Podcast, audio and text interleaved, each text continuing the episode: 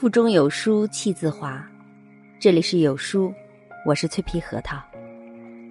今天要分享的文章是来自东方国粹文化的《几点起床最健康》，这是最养生的答案。一起来听。早睡早起占人体健康的百分之七十，心态、饮食和调理各占百分之十。我们就可以知道早睡早起对我们身体的重要性。对于我们而言，白天是放电，晚上睡觉是充电。晚上只充了百分之五十的电，白天还要释放百分之一百，那百分之五十哪儿来的？就是从五脏借。五脏在古书中为五脏，是藏的意思，藏的。就是人体的精华。如果总是跟身体借，一般人十五年身体就垮了。年轻的时候什么感觉都没有，一过四五十岁了，病就全来了。什么时候起床才是早起？五点，惊蛰起床。一年有二十四个节气，而一天就是一年的缩影。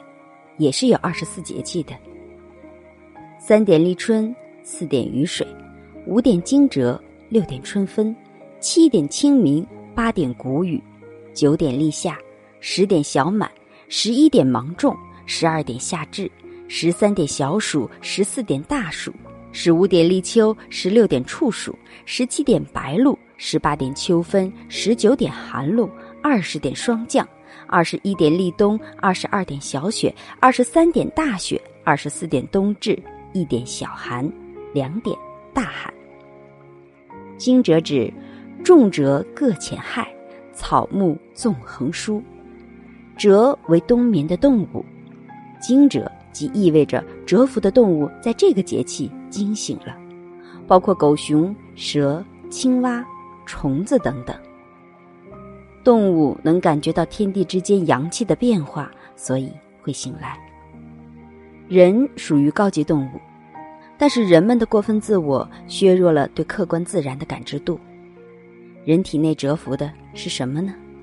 是一晚上的阳气，它需要在五点惊蛰时升起，就像完成春天的播种一样。阳气如何升起来？只有一个途径，那就是春主醒。主动，到五点的时候，你必须醒，而且要起来活动，这样人的阳气就升起来了。敏感的人会在早上五点左右会醒来，不敏感的人还是呼呼大睡。五点起不来怎么办呢？你可能前一分钟躺在床上感觉特别困，还在做思想斗争，到底要不要起来？但是。当你真正穿衣服起来活动的时候，就感觉突然不困了。为什么呢？因为你的阳气升起来了。爱睡懒觉的人脾气大，不是起得越晚越精神，反而是越睡越累。不信你一觉睡到中午十二点试试。不早起，阳气没有升起来，人就乏力，同时还爱发脾气。因为阳气憋着就成为火气，所以人就脾气大，体内的邪火太大了。肝主酸，浊酸腐蚀肾，全国肾病的人大概超过一亿，根源就是起床太晚，肝气没有生发出去，憋在了体内。长期坚持早起的人，竟会有这种神奇变化。世界权威学术机构的多项健康研究再次证明早起的好处。专家们根据研究结果总结了以下几点：精力旺盛，不宜犯困。研究发现，早起者通常起床更快，而且头脑更灵活，能够快速集中注意力投入到工作和学习中，也不容易疲劳，精力更旺盛。学习成绩更突出。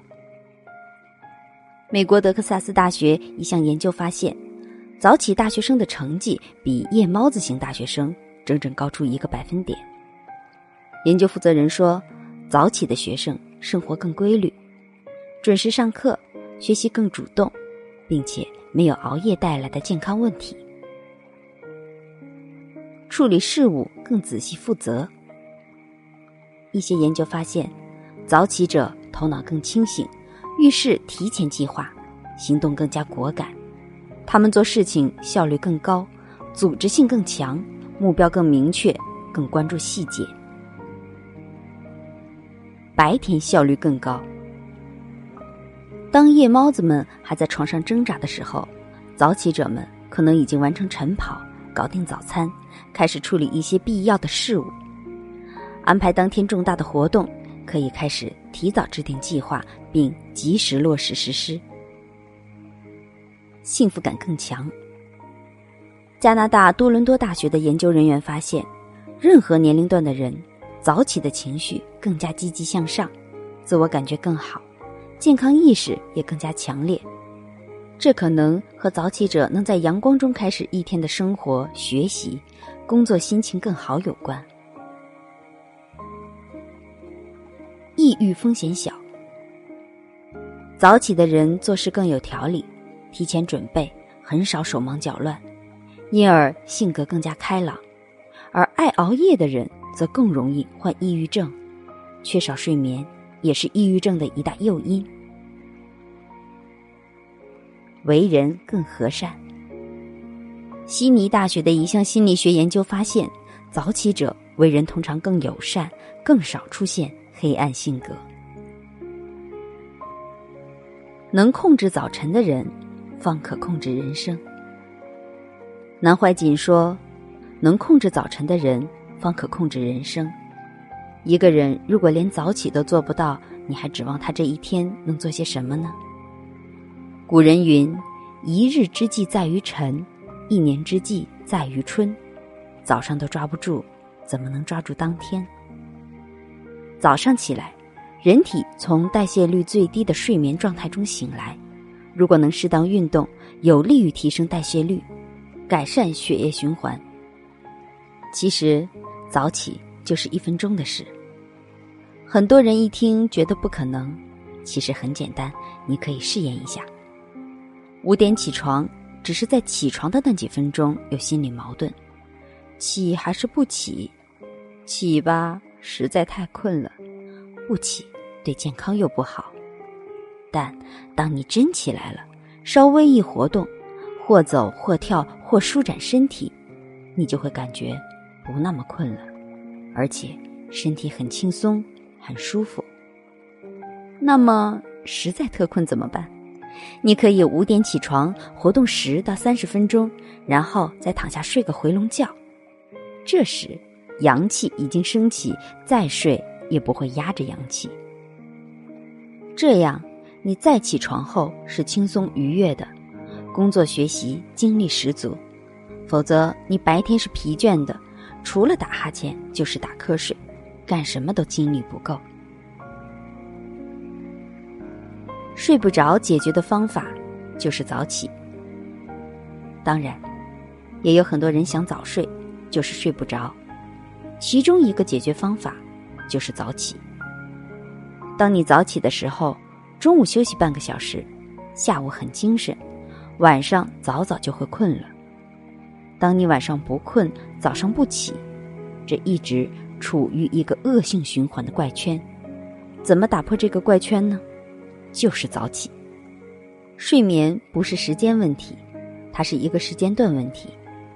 晚上九点到凌晨三点为天地在给人补充能量的一个时间段，若是睡觉就赶上了。晚睡了就补充了一点，若是没睡觉，那就没赶上。没赶上怎么办呢？没赶上就没赶上，没有别的办法。不睡觉是自己的事情，自然规律不会因哪一个人而改变。